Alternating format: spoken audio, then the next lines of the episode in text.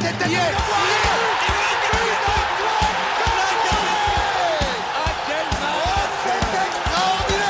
Pauletta dans la surface d'affaire. Oh le but Oh le but exceptionnel encore une fois face à un Barthez maudit devant le portugais.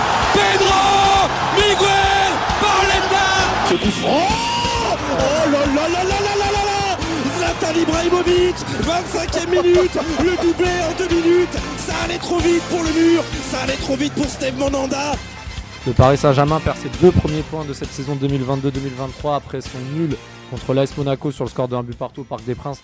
Il y aura beaucoup de choses à dire parce que c'est le premier match de cette saison où on voit les Parisiens buter. Enfin, c'est une belle équipe de Monaco, surtout en première mi-temps. Et euh, on a été habitué à des 4-0, des, des, des 7-1, etc. Et là, c'est voilà, c'est le, premier, c'est le premier revers, on va dire, de la saison. Mais bon, il arrive peut-être au bon moment, avant la Ligue des Champions. On va aussi en venir sur le tirage au sort euh, de, des Champions, de la phase de poule. Et pour tout ça, on va revenir avec Mapenda qui, qui n'était pas revenu depuis un moment, avec euh, OP également qui fait sa première pour cette nouvelle saison. Donc euh, OP, j'espère que euh, voilà, tu as, quand même apprécié un petit peu le match de, dimanche soir malgré la contre-performance à domicile. Ouais, beaucoup de choses à dire quand même. Apprécier euh, est un grand mot. Bah, une première également pour, euh, pour Mika, qui rejoint l'équipe de Passion Saint-Germain, qui va également gérer euh, la page Twitter, euh, animer un petit peu euh, la partie digitale. Donc, euh, bienvenue à toi, Mika, et bah, j'espère que, j'espère que tu vas prendre plaisir à débattre avec nous euh, de ce match. Ouais, salut les gars, bonne soirée, merci de m'accueillir pour cette saison. Et puis ouais, on va débattre de tout ça parce qu'il y a pas mal de choses à dire effectivement. Avant de lancer le podcast, je l'ai fait avec OP et il faut que je te pose aussi la question. Toi, euh, je crois que tu es de ma génération, 93 ou 92. Mhm. Euh, c'est quoi, toi, tes premiers souvenirs de supporter de Paris et qu'est-ce, que, qu'est-ce qui t'a fait kiffer le club? Moi avant tout, c'est une transmission par mon, par mon père et mon, et mon grand frère. Donc ça regardait les matchs à la maison. Et puis moi, comme j'étais un peu plus jeune, je pouvais pas trop regarder les 90 minutes. Donc ma première saison, c'est la saison euh, quand Vaïd il arrive, saison 2003-2004. La fameuse. Euh, la saison, ouais, la saison on finit, euh, on finit deuxième. Et puis, euh, puis bah, les premières émotions, je dirais comme ça de tête. euh, la première grosse émotion, si on peut appeler ça comme ça, c'est le but d'Amara Gagné euh, qui nous qui nous sauve de la relégation contre Sochaux. Voilà donc euh, voilà pour le l'aspect marquant. En tout cas, ce qui est sûr, c'est que là, aujourd'hui, on on n'est plus dans cette époque-là, mais il y a quand même des choses à redire.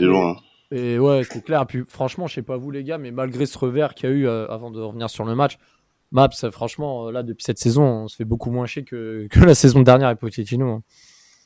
Ouais, c'est clair que de toute façon avec Pochettino, c'était quand même difficile de faire pire en termes de contenu de jeu, en termes d'animation. C'était vraiment pas le feu. Là, avec Galtier, on sent quand même que, même s'il y a beaucoup de choses à dire sur le match, moi j'ai beaucoup de choses à dire notamment sur des trucs globalement autour du match et autour du club. Mais c'est sûr que si on compare à l'année dernière, quand même, le début de saison nous rassure un petit peu. Ça, c'est clair. On voit des choses qu'on n'avait pas vues depuis peut-être les six premiers mois de Torel. Donc, euh, c'est clair que c'est globalement, c'est quand même positif. Euh, c'est clair, 17 buts en, 3 matchs de Ligue 1. euh, OP, là, on se dit à ce moment-là que bon, euh, le PSG repartir sur de bonnes bases. Plus voilà un changement pose Galtier. Et même, je vais te lancer, même moi, avant le PSG Monaco, quand je regardais le l'avant-match avec Thierry Henry qui disait euh, Ouais, on s'attend à un festival du PSG, etc. Quand on sait que Monaco se déplace bien au Parc des Princes depuis quelques années, moi, perso, je sentais que voilà, euh, Paris commence à envoyer des signaux importants et les adversaires sont prévenus. Et justement, Monaco a excellemment joué le coup sur ton premier mi-temps. Et moi, perso, j'étais voilà, je, je- je pensais que Paris allait gagner, mais je, je voyais pas un score fleuve, bien au contraire. Je sais pas toi ce que t'en penses, mais mais voilà, c'était. Non, mais après, euh, alors déjà, déjà pour ceux qui se souviennent, euh, Monaco a souvent été euh, la bête noire du Paris Saint-Germain dans les Bien années sûr. 90-2000. C'est clair. Euh, après, à côté de ça, oui, bien sûr, un nouvel entraîneur, une nouvelle, une nouvelle, je vais pas dire direction, mais une restructuration, un espèce de, de renouveau au Paris Saint-Germain, donner, euh, on, le voit, un nouvel état d'esprit, si je puis dire, depuis ce début de saison. On sent que Galtier est très impliqué avec son équipe, son staff, dans, dans, dans, dans ce qu'il veut faire du Paris Saint-Germain et dans ce que doit être le PSG, justement, c'est-à-dire la meilleure équipe française. Il a très bien débuté, on l'a vu aussi notamment avec les matchs de préparation. Bon, Quevilly, c'était un amuse-bouche, mais sur euh, cette tournée japonaise, on a commencé à avoir des prémices de jeu, etc. Et on a confirmé à Nantes, et puis Clermont, Montpellier, et Lille surtout, qui a été euh, le match le plus abouti, si je puis dire, face à une équipe lilloise euh, qui était plutôt euh, un test aussi, un premier gros test, on va dire, pour le PSG, même si c'est pas un Lille flamboyant, mais quand même. Après, sur ce match, oui, moi, je j'ai quand même émis des doutes quand j'ai vu la composition de Monaco, qui jouait bah, comme nous, tout simplement, sauf qu'au lieu de jouer avec un numéro 10, ils ont mis deux 10 derrière l'attaquant, c'est-à-dire Ben Yedder. j'ai tout de suite compris qu'on allait avoir une, un match très compliqué, vraiment. Après, de là à m'imaginer un match nul, non. Mais c'est vrai que nous on est du fil à retordre et on, est, on a buté sur une très belle équipe monégasque. Mais surtout que Mika, euh, on se rappelle quand même que la semaine d'avant, Monaco en a pris 4 à domicile par une très belle équipe du RC Lens, qui est actuellement co-leader avec le PSG. On a encore vu un magnifique but de Fofana. D'ailleurs, euh, j'aurais préféré l'avoir lui au PSG que, que Fabien Ruiz, mais c'est que mon avis. Mais là, on voit clairement que Monaco, euh, voilà, était pas si attendu que ça. Encore que ça reste un PSG Monaco et quand on, joue dans un autre club que le PSG en Ligue 1 et qu'on va au Parc des Princes, forcément, euh, l'énergie est décuplée. On a envie de prouver. Match du dimanche soir. On a quelques mois la Coupe du Monde, comme un certain Axel Dissasi qui a, encore un très très gros match dimanche soir. Ouais, c'est clair, tu as tout dit, Raphaël, parce que bah, moi personnellement, j'attendais pas non plus un, un Monaco excellent. bah, je me suis référé à, à, à, leur match de la semaine dernière, qu'ils ont perdu 4-1 contre, un, contre une très belle équipe de Lens, hein, ça faut le prendre en compte aussi. Mais après, tu vois, euh, si on prend les, les mauvais souvenirs de l'année dernière, euh, je crois que le match retour, si mes souvenirs sont bons, ils sont, on a perdu contre eux à domicile, enfin chez eux, pardon, 3-0. Et euh, ouais, ouais, c'était ça. Et puis euh, la copie était plutôt de qualité hein, du côté des Monégasques. Donc finalement, euh, effectivement, je suis d'accord avec toi. Hein, pour, pour, quand, quand, tu vois la compo, j'ai senti tout de suite qu'au milieu de terrain, ça allait être compliqué. Parce que Verratti, euh, après bon, on reviendra plus dans les dans les performances individuelles, mais euh, rapidement, Verratti à côté de Renato Sanchez, euh, c'est pas pareil que Verratti et Vitinha. Hein, les, les, les, deux derniers que j'ai cités, ils conservent plus le ballon et ça aurait pu embêter davantage les Monégas sur le milieu de terrain. Alors après, c'est vrai qu'ils avaient leur joueur Camara qui était infatigable, très bon, euh, qui a besoin de se canaliser, mais c'est vrai que bon, bah, il a, il a fait un peu de mal au milieu. Hein. En première mi-temps, on peut dire qu'on qu'on s'est fait boire, hein. c'est le mot. Ah, ah, mais, ah, mais, ah, mais, clairement, euh, Maps, moi, il y a Camara qui a fait un gros match, mais on n'en parle pas assez, mais Youssouf Fofana, euh, très très gros match également. Enfin, moi, pour moi, ça a fait bah, les deux qui ont muselé le milieu Verratti Sanchez. Bah, c'est clair qu'en fait, il y avait un duel dans le duel entre. Euh, bah, on était pressé de voir le double pivot Renato Sanchez Verratti ce que ça allait donner parce qu'on a vu depuis le début de saison avec Vitinha que c'était quand même plutôt pas mal. Moi, euh, comme à l'image de Rafik, j'avais énormément de réserves sur la signature de Renato Sanchez en tant que tel, mais sur le match d'hier, ils ont ils ont pas tenu la dragée. Verratti beaucoup moins parce qu'il était beaucoup plus bas sur le terrain. Du coup, il a quand même proposé quand même un, il faisait partie de ceux qui sortaient un peu la tête de l'eau, je trouvais. Mais c'est sûr que dans l'impact physique, dans euh, dans l'intensité, on retrouvait en fait euh, les, les problèmes qu'on avait l'année dernière sous Pochettino, c'est-à-dire une équipe qui était voilà qui était un peu attentive, pas vraiment à fond, qui, ne, qui était un peu qui tâtonnait un peu, qui était hésitant. Et euh, quand t'as une, quand de l'autre côté t'as as, as, deux monstres comme ça physiques au milieu de terrain, avec un Renato qui malgré tout c'était quand même son premier match, euh, bah on a vu que c'était premier match les 30 premières minutes en tout cas étaient, étaient compliquées. Premier match titulaire, euh, Maps. Plutôt. Ouais, mais pff, après si tu veux on peut on peut commencer le cas Renato maintenant, mais euh, non, moi déjà je, comme je t'ai dit je faisais pas. On va, on va, non non mais on va attendre on va attendre pour ça. Je pense que le mieux okay. déjà c'est le mieux déjà c'est on va, on va on va dérouler le match parce que déjà la ouais. compo elle a pas trop changé par rapport à d'habitude. Ouais. Ni que Renato a remplacé euh, poste pour poste Vitinha. Mais en face, ah, on partait sur le même 11 euh, sur le même 11 de titulaire, sauf que Vitinha absent, Renato qui remplace poste pour poste. Hein, voilà, sauf que voilà, Ven ouais, Verratti et Renato, pour ouais. moi, ils n'ont pas trop le même profil, donc en fait, ça déséquilibre un peu tout le reste. Je pense que à ce moment-là, bon, on a vu aussi des joueurs comme Messi, bah, comme depuis le début de saison, faire beaucoup d'efforts défensifs, parce que c'est vrai que Renato, c'est pas mmh. vraiment quelqu'un qui peut garder le ballon, etc. Donc il y a beaucoup plus d'efforts à faire sur le repli. Mais euh, il n'y a pas que ça comme problème, en fait. Non, mais bien sûr, mais on, on, on reviendra juste reparler un peu de la première mi-temps. Euh, bah, c'est vrai que pour le coup, il y a eu aussi la, le double poteau là sur la frappe de Messi et d'Mbappé où voilà où il y avait plus de gardien. Oui, D'ailleurs, d'ailleurs, petite question pour vous. l'occasion de Mbappé, c'est un immanquable ou vraiment euh, il pouvait pas faire euh, autrement vu la vitesse de la balle? Ah, Immanquable. Vu de, vu de son statut et de ce qu'il aime euh, dire à chaque fois, oui, c'est là c'est une faute professionnelle, mon ami. Ah, parce qu'il peut, Malheureusement, il peut la contrôler en plus. Bah, je pense que la balle est la mais il doit faire mieux. Après, j'ai envie de te dire que Lewandowski la met celle-là, tu vois.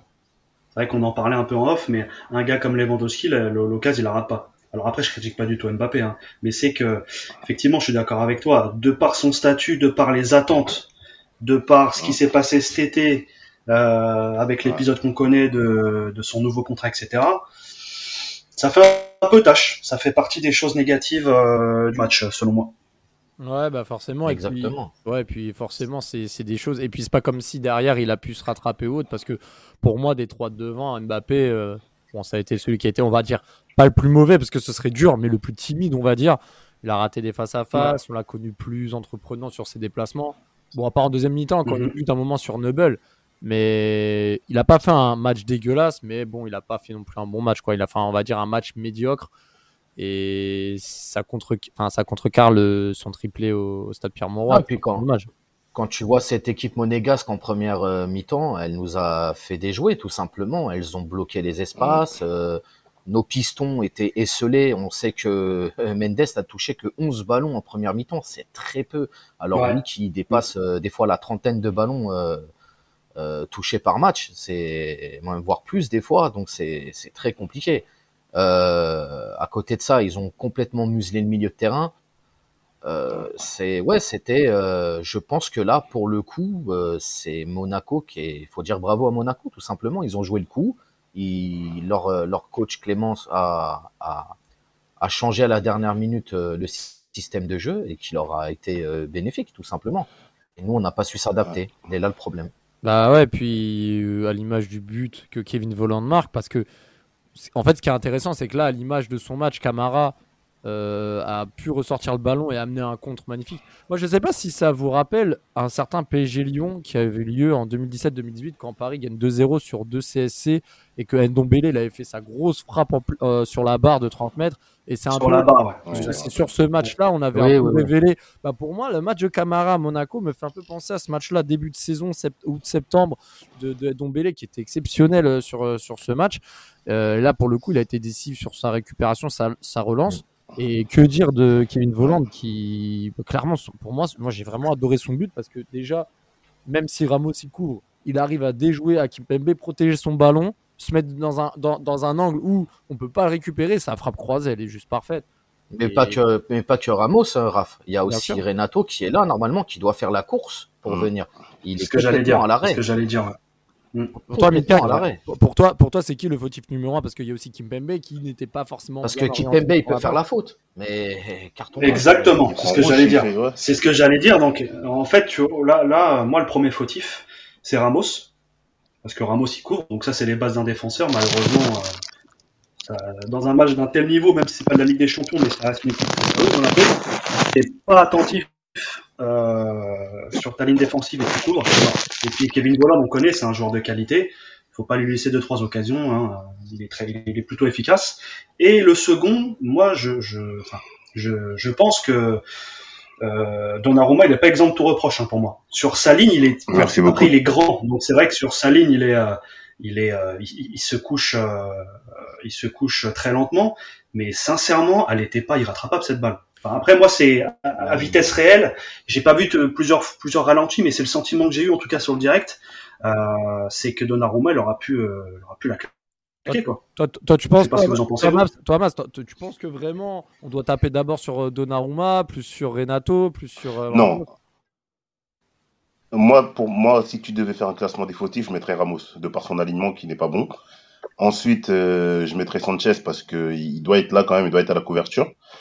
Et euh, après, Donnarumma, c'est clair qu'il n'est pas exempt de tout reproche, tu vois, parce que il doit faire beaucoup mieux. La frappe n'est pas. Comment? La perte de balle, hein, c'est Messi hein, qui veut dribbler. Ouais, ouais la perte de balle. Oui, oui, oui.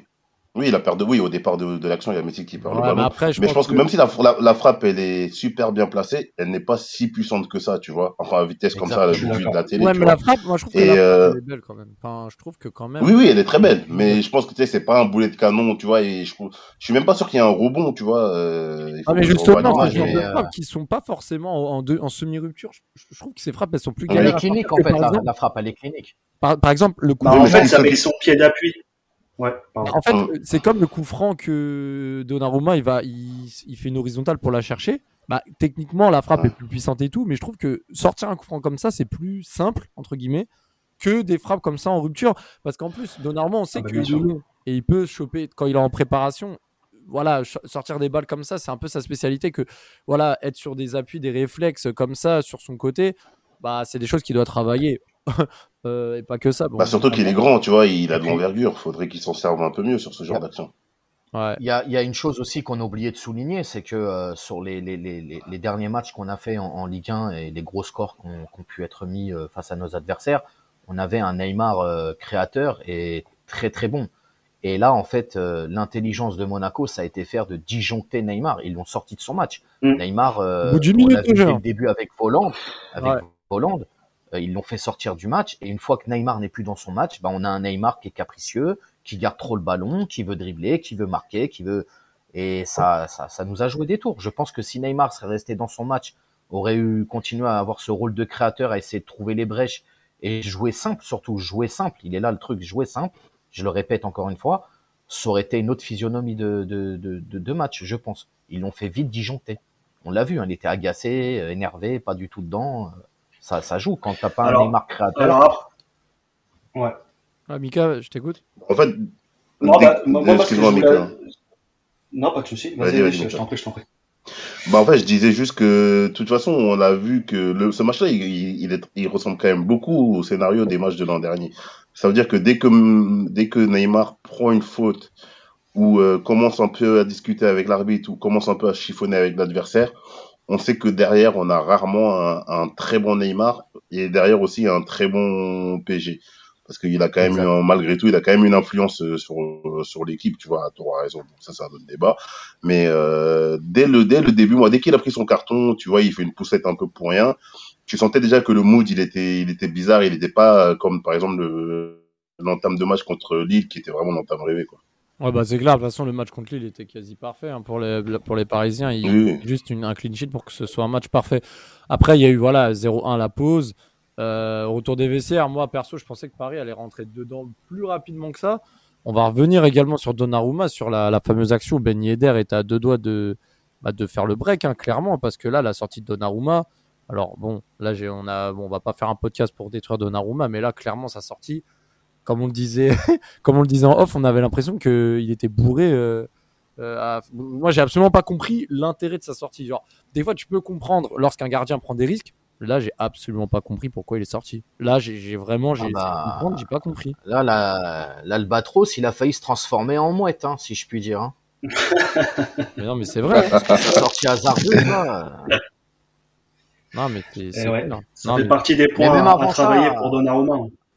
Exact, exact. Mais même avant ça, euh, moi, euh, parce que là, je pense qu'on va rentrer quand même là-dedans. Il faut quand même qu'on parle du cas Renato, hein, parce que ça va nous emmener aussi euh, Bien sûr. sur euh, sur le, le- le match et, et- et ce qu'il a, l'impact qu'il a eu. Euh, alors, je pense que Renato, au vu du match qu'il a fait, pour moi, c'était un peu trop tôt pour ce genre de match avec cette intensité-là. Euh, Mhm. Dans le match qu'il a fait, on a vu clairement un Renato Sanchez qui était hors de forme. Quand je dis hors de forme, je me comprends. Hors de forme, je dirais pas hors de forme, mais euh, en fait la prestation du PSG n'a pas rendu service à Renato Sanchez non plus, tu vois, parce que euh, parce que bah dès la première mi-temps on n'était pas dedans, dès la deuxième mi-temps tout comme toi, je pensais qu'on allait leur rentrer dedans et, et montrer et, et confirmer nos, nos- notre très bon début de saison. Et alors après c'est vrai qu'en deuxième mi-temps on a vu un Renato Sanchez plus proche de Verratti. Je sais pas si vous avez eu cette euh, cette impression là les gars, mais Mm. on a vu que les consignes ont été différentes et euh, il était plus proche de Verratti, sans forcément. euh, on, on a remarqué qu'il n'y avait pas beaucoup d'échanges entre eux. Comme on sait que Verratti, voilà, il lui faut quand même un manière de ballon à côté de lui, c'était pas le cas dimanche soir. Donc c'est vrai que Renato Sanchez, bon, contre Monaco, peut-être pas fallu que l'arrêter. Je suis d'accord avec Opé aussi. C'était un peu tôt. Euh, il a peut-être eu une préparation un peu perturbée, même s'il a fait la préparation estivale avec Lille, mais tu vois, s'intégrer dans un nouveau collectif, euh, avoir des nouvelles consignes, même s'il connaissait Christophe Galtier. Euh, je pense que c'était pas forcément le bon match pour qu'il commence titulaire. Voilà, c'est mon avis personnel. Après, après, là, pour le coup, vous aurez pensé faire quoi? Vous aurez pensé faire euh, plutôt, plutôt euh, Kizaïr Emery euh, Vous aurez pensé faire comment euh, sans, sans Vitinha?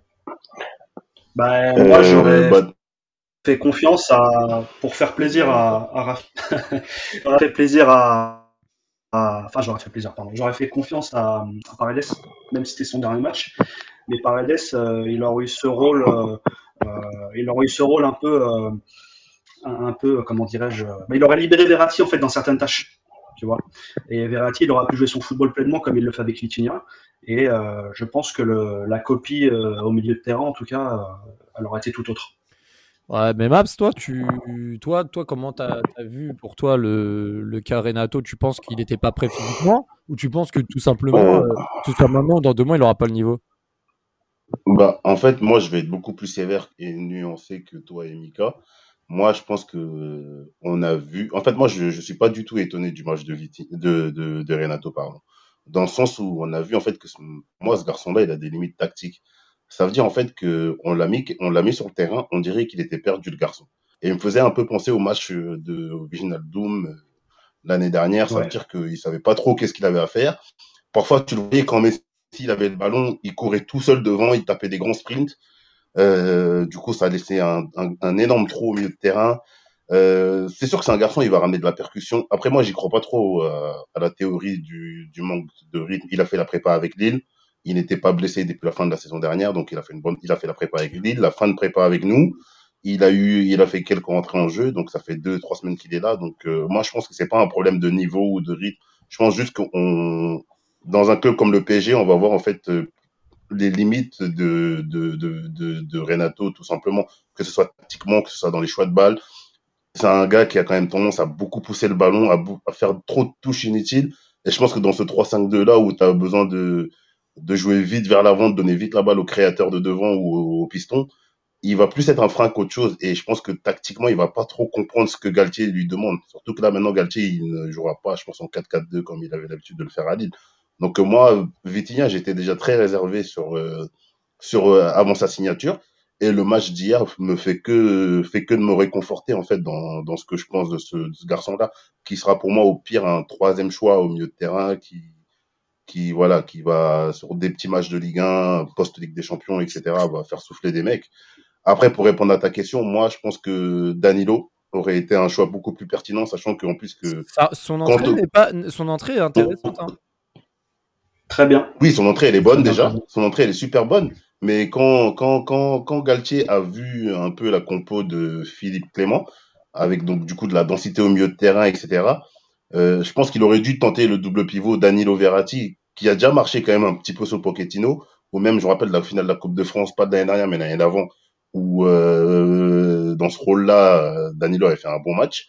Euh, moi, j'aurais mis Danilo, qui en plus vois, permet à Verratti de plus se rapprocher euh, des, Mhm. de, de Messi et de Neymar et pouvoir mieux construire en fait nos actions. Surtout que Danilo, on a vu qu'en fait qu'il il avait quand même un sens du placement, qu'il a quand même progressé dans certains aspects et que moi, pour moi, je pense que le, choix de Danilo aurait été plus intéressant au vu de la confrontation, Ah, au vu aussi de la, de la logique de groupe euh, que tu essayes un peu de mettre en place la fin de saison dernière. Ah, en, en- en tout cas, ce qui est sûr, bon, on fera un podcast en milieu de semaine parce qu'on rappelle que mercredi soir, euh, il y aura Toulouse PSG euh, 31 août hein, qui coïncidera avec les dernières heures du mercato. On fera un podcast hein, qui sortira jeudi ou vendredi pour euh, parler un peu du match et aussi de la fin du mercato.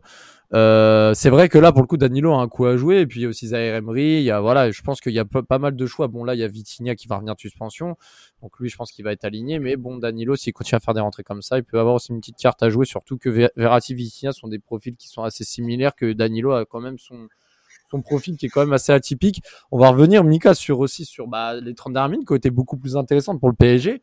Là, pour le coup, je sais que Mapenda, tu as du mal avec Neymar.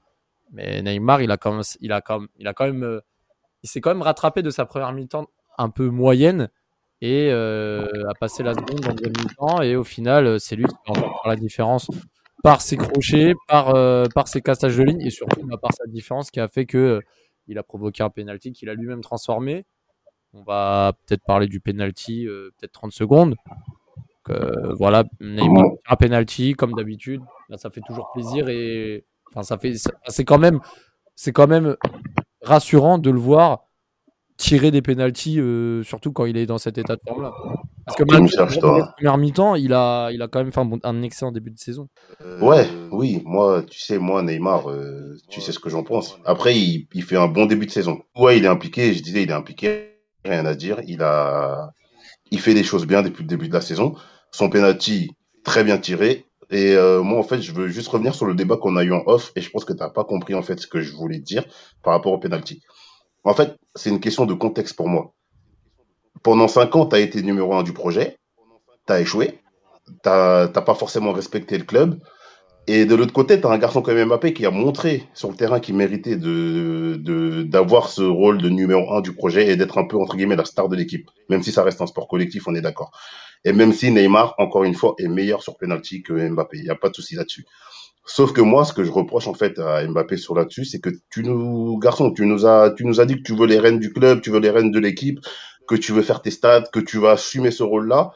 Maintenant, Galtier, il a dit en, conférence de presse que c'est toi le numéro un pour tirer les pénalties. C'est pas le moment de faire caca culotte pour un PG au Monaco au mois d'août en fait. Assume ton leadership, prends le ballon et va tirer le penalty parce qu'on t'a soutenu quand, enfin, la plupart des gens, dont moi, je l'ai, soutenu au moment où euh, il était critiqué il y a deux ans, parce que je trouvais que c'était injuste. Et euh, pour moi, aujourd'hui, il a inversé cette hiérarchie et il mérite, en fait, euh, enfin, il a demandé et il a mérité aussi de pouvoir avoir ces responsabilités-là. Donc, assume-les. Et il n'y a pas d'histoire de, de, sentiments à avoir vis-à-vis de Neymar, de quand je suis moins bien au mois d'août. Ou... En fait, c'est qu'il y a toujours un truc. La semaine dernière, c'était euh, problème personnel. Là, il y a encore, on sent que c'était pas encore euh, ça. Il y avait quelque chose qui le tracassait. Garçon, on, a, on a fait, le club a fait des efforts pour toi. Tu as été, voilà, tu as eu ce que tu voulais. Juste assume tes responsabilités maintenant, parce que c'est pas le moment encore une fois de faire caca culotte au mois d'août. Parce que si c'est pour nous faire ça et euh, lâcher la balle à quelqu'un d'autre mais ma peine, c'est pas, une... moi, c'est pas une question de leadership ou quoi. C'est qu'à un moment donné, moi, tu sais, je suis plus d'avis et euh, c'est normal. Hein, le meilleur tireur doit tirer. C'est-à-dire qu'à l'époque. oui, mais ça, ça, je peux l'entendre. Hein. Non, mais, non, mais, non, mais c'est même pas question, je peux l'entendre. C'est qu'à l'époque, euh, bon, c'est pas trop la mode aujourd'hui de, de, de, voilà, de, de, faire tirer un défenseur parce que maintenant c'est les stats.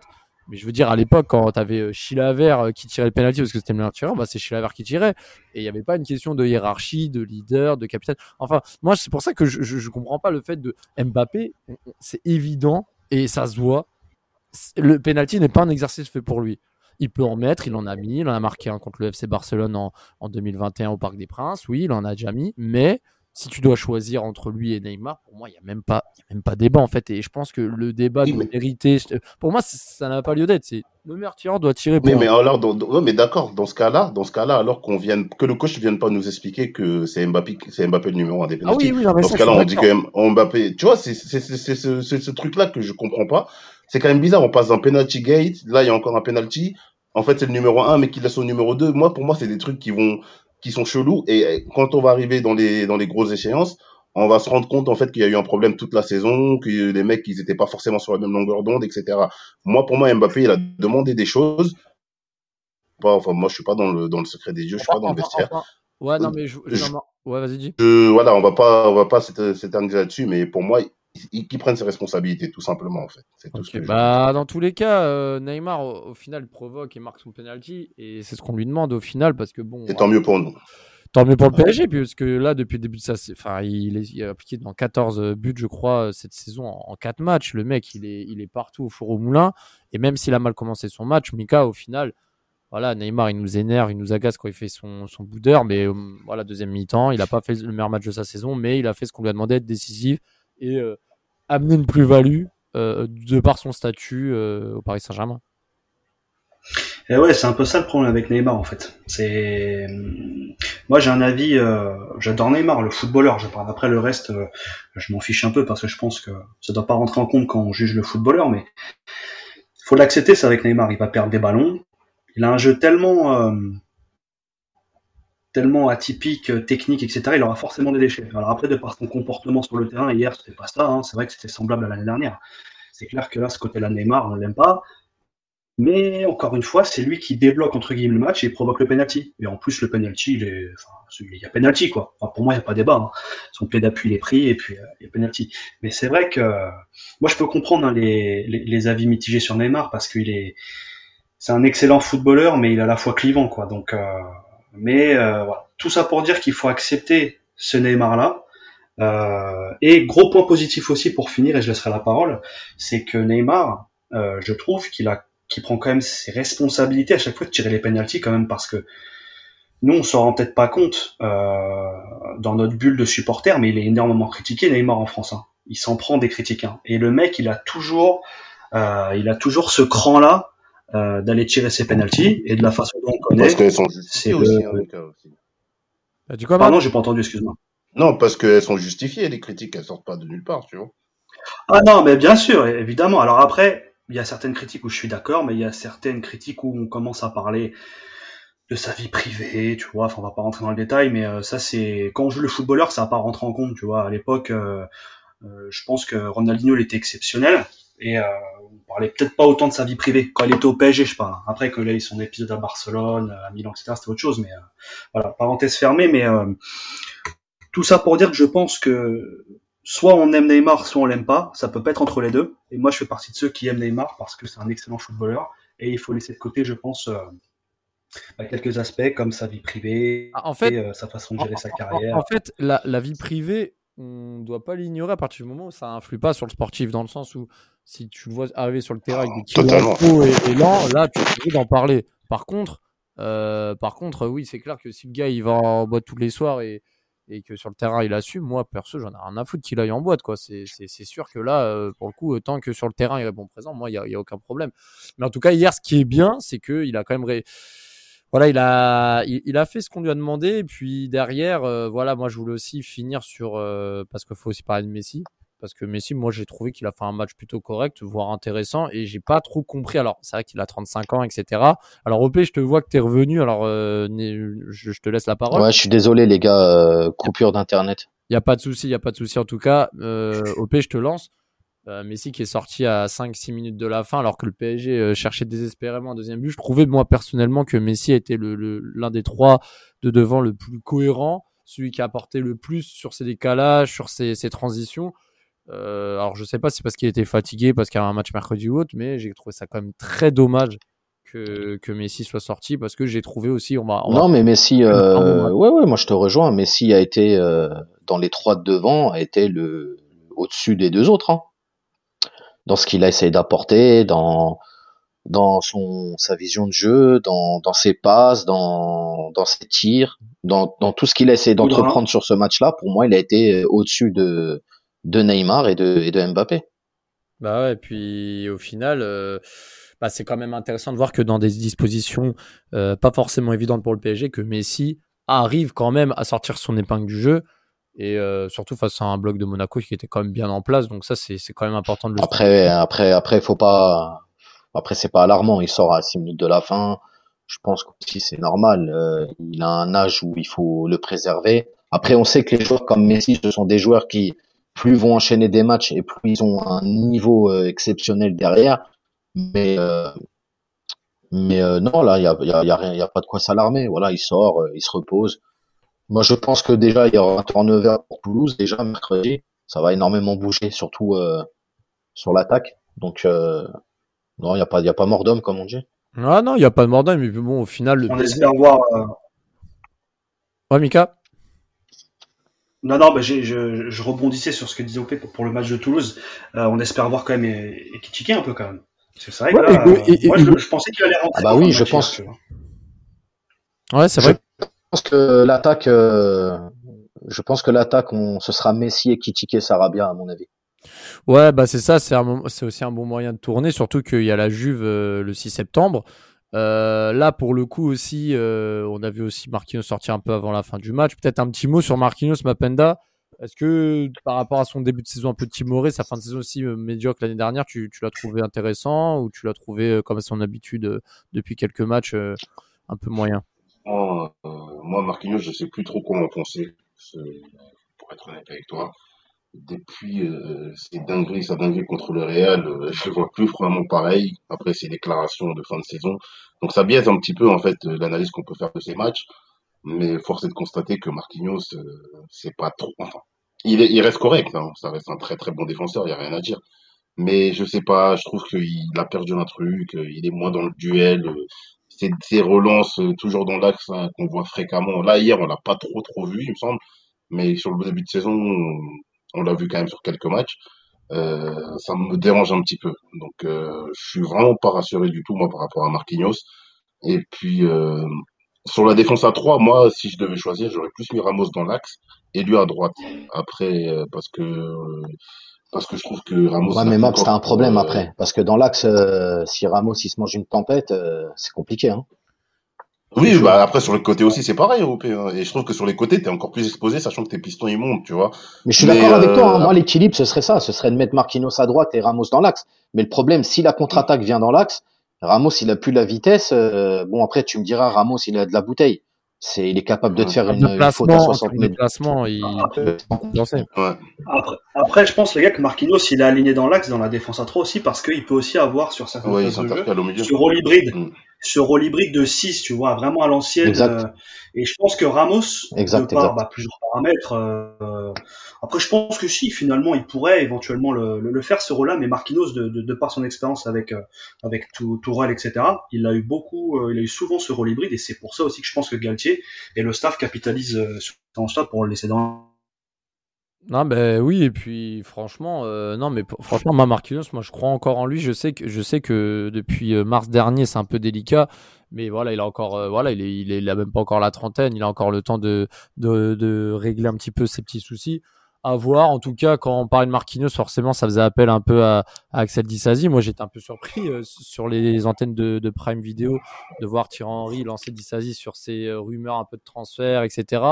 Euh, je pense que là, il reste deux jours avant la fin du mercato. Comme je le disais, on en profitera pour faire un débrief du, et faire un bilan du mercato sur le prochain podcast mercredi ou jeudi. Euh, mais là, c'est vrai que euh, voilà, un, défenseur central supplémentaire au Paris Saint-Germain serait pas trop, sachant que Paris a vendu Kerrer, sachant que Mukiele peut jouer sur les deux dans l'axe à droite, mais bon, moi je l'ai pas encore trouvé très rassurant depuis le début de la saison. Euh, un petit défenseur central et puis même un, milieu de terrain pour compenser aussi Renato Sanchez. On voit Fabien Ruiz. Bon, je pense que je pense avoir perdu espoir en, en Fofana. Euh, mais, euh, mais voilà, qu'est-ce que vous en pensez? Un petit. Euh, bien dommage d'ailleurs. un petit Dissasi Ruiz, ça peut être bien dans le Money Time ou vous avez d'autres noms en tête pour cette fin de mercato? Bah après, après c'est moi, Monaco, genre de rotation venir. Donc, ouais, attends, attends, je vais lancer Mika d'abord. Non, je disais, de toute manière, là, les, les, ouais. les joueurs qui vont, qui vont arriver, euh, ce sont des joueurs de rotation. Ce sont pas des joueurs qui seront euh, titulaires indiscutables. Donc, euh, Dissassi, euh, Fabien Ruiz. Ah bah, Dissassi, si pour c'est moi... des joueurs qui doivent venir, ils viendront. Et puis... Ah, Dissassi, pour moi, il a sa carte à jouer s'il vient. Ah, clairement. Hein. Ramos, euh, c'est peut-être sa dernière saison au club. Euh, à voir ce qui se passera après la Coupe du Monde. Mais Dissassi, euh, vraiment, euh, attention. Hein. Enfin, que ce soit lui ou un autre, hein, je trouve qu'il y a une place à prendre dans la défense à 3. Mais, mais même Fabien Ruiz, hein, s'il si, mm arrive à, excuse-moi de te couper Raphaël, s'il arrive à s'imposer au milieu avec Verratti par exemple, ça peut redistribuer les cartes par rapport à Vitinha qui en plus lui a moins la statue euh, le statut international. Ah d'ailleurs ouais. Donc puis... euh, moi je suis moi je suis pas sûr que Fabien Ruiz il vient pour être pour être forcément remplaçant. Hein. Après moi ce qui m'embête un peu dans le recrutement, bah, il, aura sa carte à jouer. Moi moi ce qui m'embête dans le recrutement d'un nouveau milieu, c'est que Zaire Emery, moi vraiment cette année je voulais vraiment qu'il ait du temps de jeu et j'ai l'impression que c'est parti pour qu'il joue vraiment des, des miettes en coupe et et contre les, petites équipes de Ligue 1, c'est un peu dommage, même s'il reste jeune. Hein, mais moi, je trouve vraiment un gros potentiel chez lui. Et pour, euh, pour peut-être terminer le podcast aussi, euh, parce qu'on on gardera un petit peu nos arguments euh, mercato dans le prochain podcast. Pour terminer le podcast, on va finir sur une bonne note positive. Euh, Verratti, son match, franchement, exceptionnel. Enfin, très très gros match de Verratti et ça m'a vraiment fait plaisir parce que là, Verratti, voilà, ça m'étonne pas de le voir comme ça, mais dans une disposition où, où on avait un bloc en face qui était très compact et tactiquement qui était au-dessus de nous. Faut dire les, faut pas avoir peur des mots. Verratti a quand même sorti son épingle du jeu et, et moi j'ai trouvé ça vraiment satisfaisant.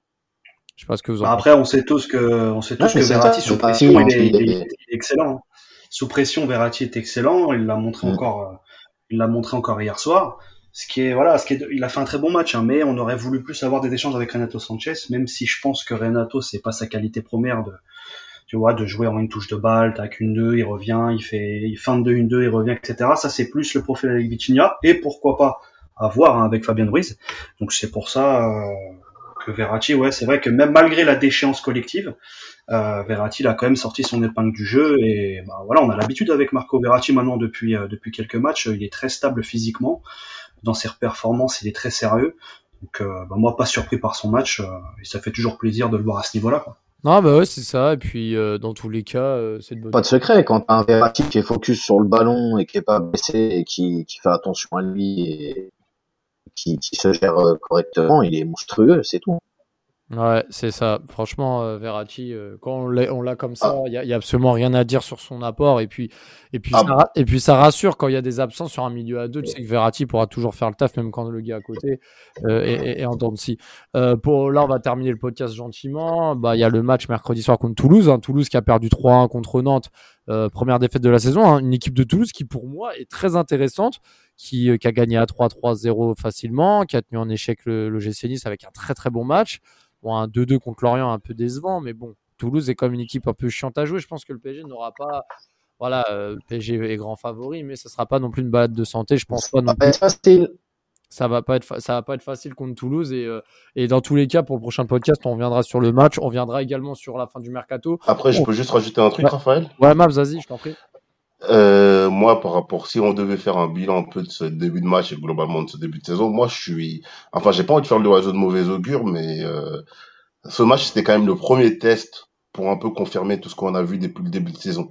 Et moi, l'impression que j'ai quand même en sortant de ce match-là, c'est que en fait, euh, t'as quand même beaucoup d'incertitudes et ce et ce à tous les postes. Donnarumma au pays de l'a dit, moi, il me rassure pas du tout. Euh, ça, je pense que ça va poser problème. A son niveau de jeu. La défense, on n'a pas encore fait un seul clean sheet, il me semble, depuis le début de la saison. Euh, le milieu de terrain, on a vu que quand un des deux euh, est pas là, là on a vu avec Renato, c'était pas forcément concluant, mais bon, ça reste quand même qu'un seul premier match.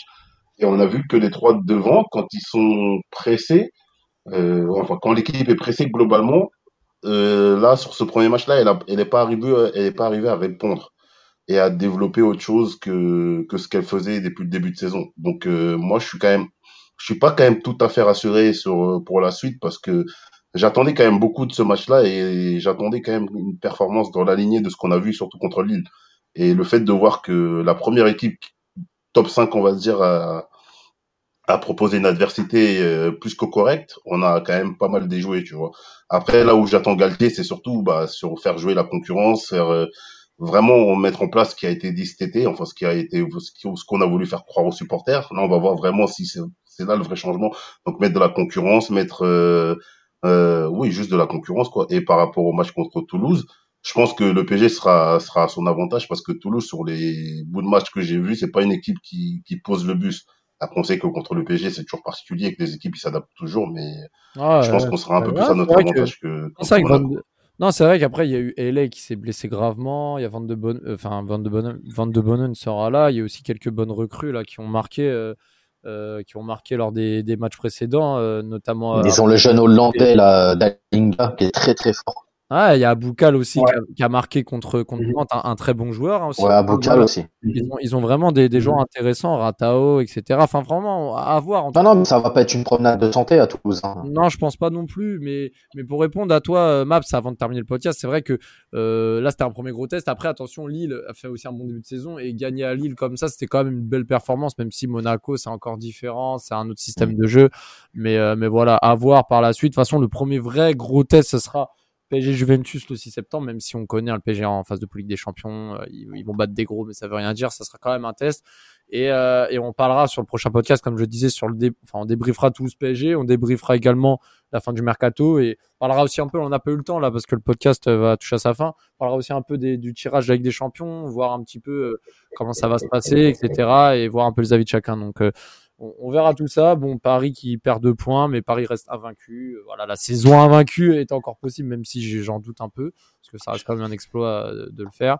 On reviendra rapidement dans, la semaine pour parler de tout ça, et puis bah, restez connectés, et puis à très bientôt. N'oubliez pas les paris, on est toujours là. Ciao, ciao. À bientôt.